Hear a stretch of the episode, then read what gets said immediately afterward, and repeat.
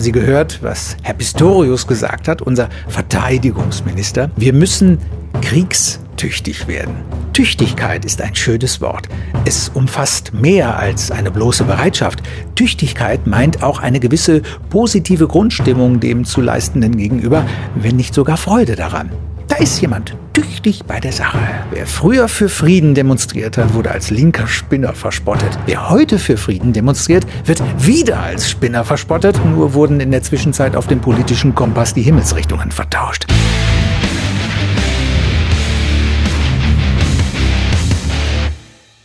Stellen wir uns vor, du gerätst in eine Kneipenschlägerei. Jemand prügelt auf dich ein, dann willst, dann musst du dich natürlich verteidigen.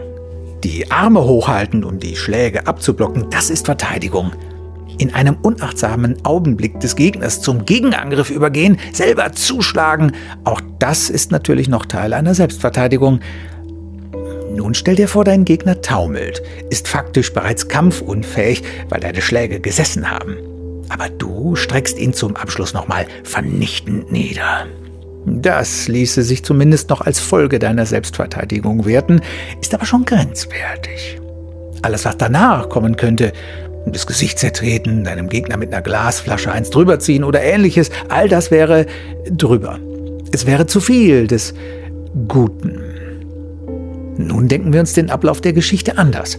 Dein Gegner streckt dich nieder. Du liegst am Boden, er verschwindet. Erst später, nachdem du dich erholt hast, lauerst du ihm auf und sagst, so, jetzt bin ich dran. Noch Selbstverteidigung? Tja, der Übergang fließt. Das hat räumliche und vor allem zeitliche Kriterien. Liegen zu viele Stunden zwischen nur passiv hochgehaltenen und später aktiv ausgefahrenen Fäusten, dann wird aus Selbstverteidigung ein eigenständiger neuer Angriff. Heikle Kiste. Nicht alles, was emotional verständlich ist, lässt sich rechtfertigen. Oder doch? Jemand droht dir Gewalt an. Du kommst ihm zuvor. Ein Präventivschlag. Selbstverteidigung? Hm. Du ziehst an deinem Garten Stacheldraht hoch, ein Einbrecher holt sich fiese Wunden beim Versuch des Drüberkletterns. Tja, selbst schuld, du hast dein Anwesen nur verteidigt. Was ist, wenn du kein Stacheldraht aufbaust, sondern Selbstschussanlagen? Noch angemessen? Nein, irgendwo dazwischen fließt die Grenze des Angemessenen. Ich finde generell, bei Fragen, die sich nicht beantworten lassen, ist schon viel getan, wenn wir uns diese Nichtbeantwortbarkeit bewusst machen. Wenn irgendwo Fäuste fliegen, also auch Panzerfäuste, dann sehen sich inzwischen alle Beteiligten in der Lage des Angegriffenen, ganz gleich, wie lange das angegriffen worden sein nun zurückliegt. Früher in der Historie kam eine Folgehandlung gern auch mal erst nach Jahrhunderten. Jetzt wird's spannend. Nicht jeder Beteiligte an Kampfhandlungen kann die Karte der Selbstverteidigung ziehen. Es gibt Kriegsparteien, die sich eindeutig im Vor- oder Nachhinein nicht auf ein Selbstverteidigungsrecht berufen und nicht über fließende Übergänge in eigener Sache sinnieren können. Ihre Grenze lässt sich klar abstecken und damit auch ihre Grenzüberschreitung. Wir müssen nur die Perspektive wechseln vom Verprügelten zum Verbündeten. Der verprügelte Mensch in der Kneipe geht lediert mit blutigem Gebiss und kaputten Rippen nach Hause. Er ruft einen Kumpel an, erzählt ihm die Geschichte. Du bist mir noch was schuldig. Außerdem haben wir einen Pakt, richtig? Ja, das ist richtig. Der Freund steht zu seinem Wort. Am nächsten Tag gehen beide zum Angreifer vom Tag zuvor und verprügeln ihn. Derjenige, der hier keinesfalls von Selbstverteidigung reden kann, ist der Kumpel. Jedwede Vorgeschichte ist unerheblich, doch womöglich entsteht mit seiner Hilfsaktion eine neue Vorgeschichte für andere. Wenn mich ein Kumpel um einen Gefallen bittet, dann höre ich mir diesen Gefallen an und meine Grundhaltung ist, dass ich einem Freund einen Gefallen gern erweisen werde, auch wenn mir der Gefallen nicht gefällt.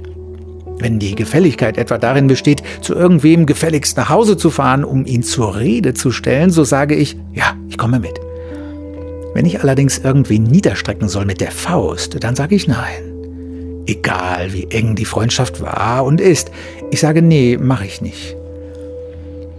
Vielleicht fragen Sie sich, welches Land denn in meiner kleinen Analogie hier welche Rolle einnimmt. Nun, die Besetzung überlasse ich Ihnen. Sie können gern Ihr Lieblingsland am besten wegkommen lassen. Das große Ganze bleibt. Und es gibt einen geradezu schelmischen Nebenkriegsschauplatz.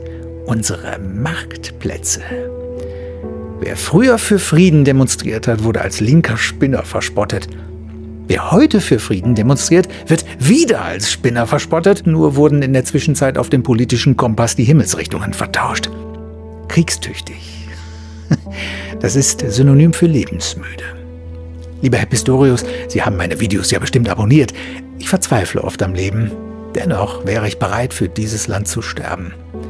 Aber nicht für diesen Staat und für andere Staaten schon mal gar nicht. Einem angegriffenen Ritter würde ich immer einen Schutzschild reichen, sogar wenn ich ihn nicht mag. Ich würde aber niemandem ein Schwert reichen. Wir müssen kriegstüchtig werden?